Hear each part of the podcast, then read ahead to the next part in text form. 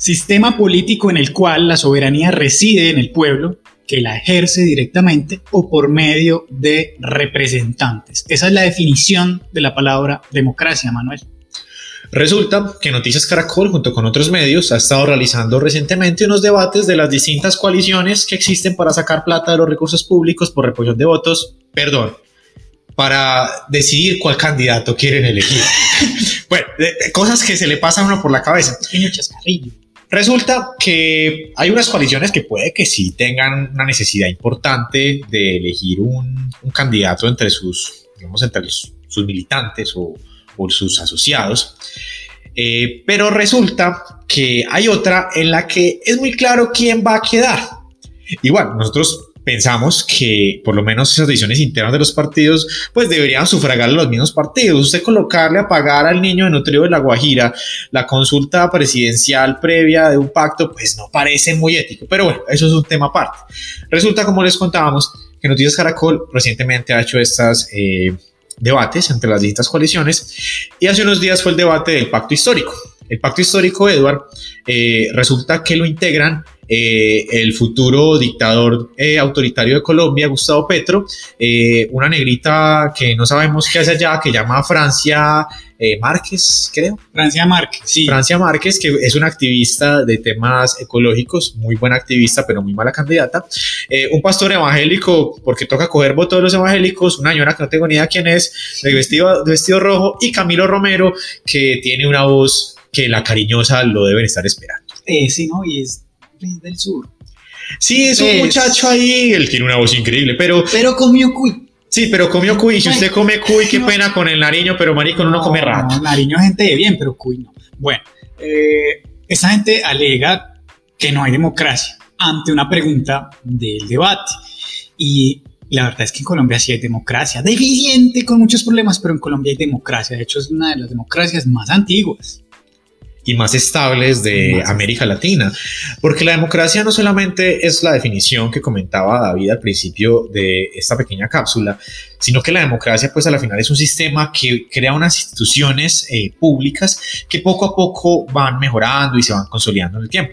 Colombia no ha sufrido interrupciones democráticas como la gran mayoría de países de, de América del Sur, incluso acá solamente hubo una dictadura eh, la dictadura de Rojas Pinilla, que no la vamos a defender, pero fue una dictadura corta y salió incluso democráticamente del poder.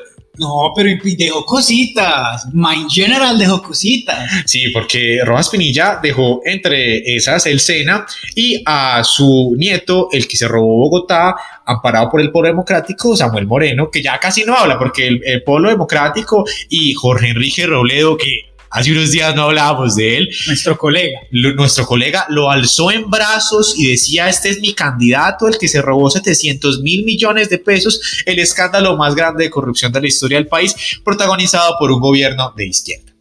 Tan fuerte es la democracia colombiana en algunas de sus instituciones que al presidente con mayor popularidad en la historia de este cochambre de país las altas cortes le dijeron no a una segunda reelección. Eso también es una acción democrática de nuestras instituciones. Así yo me muriera de ganas porque lo volviera a quedar. Es que lo más increíble de, pues de esto, de la, de, la respuesta de todos los candidatos del pacto histórico, es que primero ellos están precisamente en una contienda democrática para alcanzar el primer cargo de elección popular del país, que es la presidencia de la República. Y adicionalmente, hay activistas, hay, bueno, etcétera. Hay pastores evangélicos, hay una señora que no conocemos. Acá se puede marchar, acá se puede protestar. Casi pagan el país sí, Eso no es marcha, eso es delincuencia, pero acá se puede marchar. En esta coalición hay dos personas que han ejercido no unos cargos públicos por allá, el encargado de no sé qué, en el, en el bichada, pues que Rodolfo no sé dónde queda.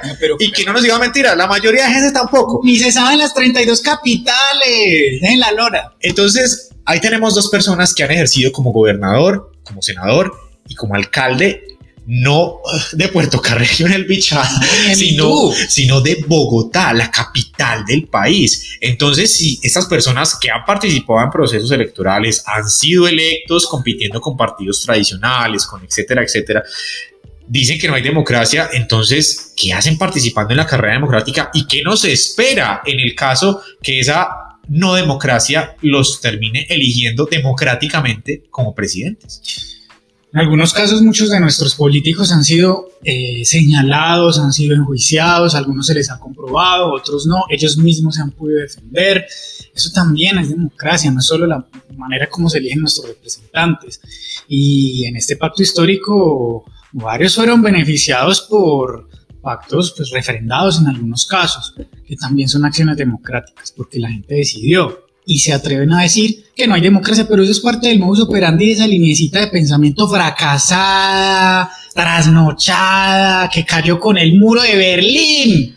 ¿O será que a la gente del pacto histórico pues le molesta la democracia pues porque no va con su proyecto autoritario, totalitario, comunista, socialista y todos esos malucos que tienen jodido una cantidad de países en Latinoamérica y que Colombia en estas elecciones puede volverse el foco de inversión claramente, si no ganan ellos.